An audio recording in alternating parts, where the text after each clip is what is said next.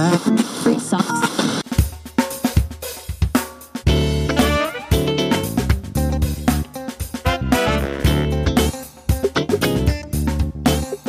und herzlich willkommen zu einer neuen Ausgabe des Podcasts Abnehmen ohne Sport, Zeit für Plan B.de. Mein Name ist Michael und ich freue mich, dich hier begrüßen zu dürfen. Heute mit dem fünften Teil unserer Serie Ziele setzen beim Abnehmen ohne Sport. Konkret geht es um die Selbstbestimmung. Ein wichtiger Punkt, denn was nutzt ein klar definiertes Ziel, das zwar messbar ist und positiv, wenn du es aus eigenen Kräften gar nicht erreichen kannst? Wenn du bei der Zielerreichung in Abhängigkeit zu anderen Personen stehst, kannst du dein Ziel erreichen, wenn es nicht selbstbestimmt formuliert ist? Ich behaupte, dass das schwierig wird. Bitte lasse einmal folgendes Ziel auf dich wirken.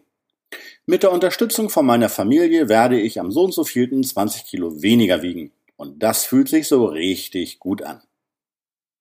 Was meinst du, wird die Verfasserin oder der Verfasser sein Ziel erreichen?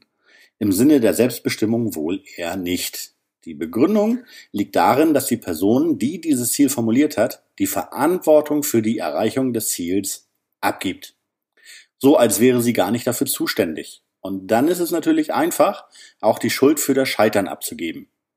Wenn zum Beispiel der Partner oder die Partnerin die gewünschte Unterstützung nicht in dem Umfang zu leisten vermochte, wie man es sich gewünscht hatte. Plötzlich ist man das Opfer und gibt anderen die Schuld oder den Umständen. Das Erkennen der eigenen Verantwortung kann dann richtig schwer fallen.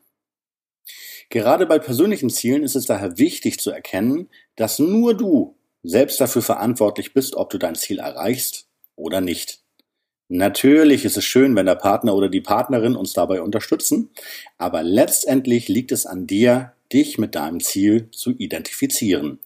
Das kann niemand für dich übernehmen. Und das ist gut so. Das hat mit Selbstbestimmung zu tun. Für das eigene Handeln und die eigene Person ein Ziel, in dem die Eigenverantwortung definiert ist, könnte dementsprechend folgendermaßen lauten. Ich werde am so und so vielten 20 Kilo weniger wiegen und das fühlt sich so richtig gut an. Das mag jetzt banal klingen, aber aus meiner eigenen Geschichte weiß ich, dass die Versuchung groß ist, die Verantwortung abzugeben. Dann hat man nämlich subjektiv keine Schuld für das Scheitern. Aber ganz ehrlich, so ganz fair ist das natürlich nicht. Daher solltest du dir beim Formulieren deines Ziels stets die Frage stellen, kann ich mein Ziel aus eigenen Kräften erreichen, unabhängig von anderen, egal was die anderen sagen.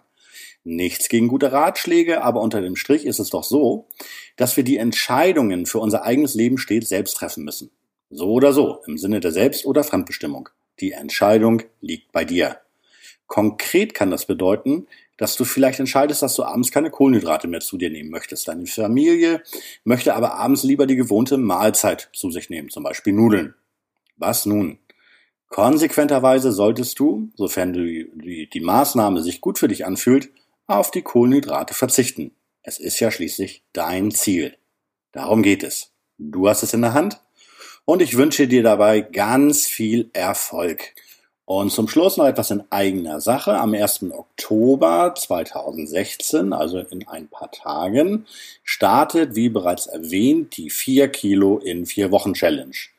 Wenn du dabei sein möchtest, dann findest du den Link zum Anmelden in der Beschreibung dieser Episode.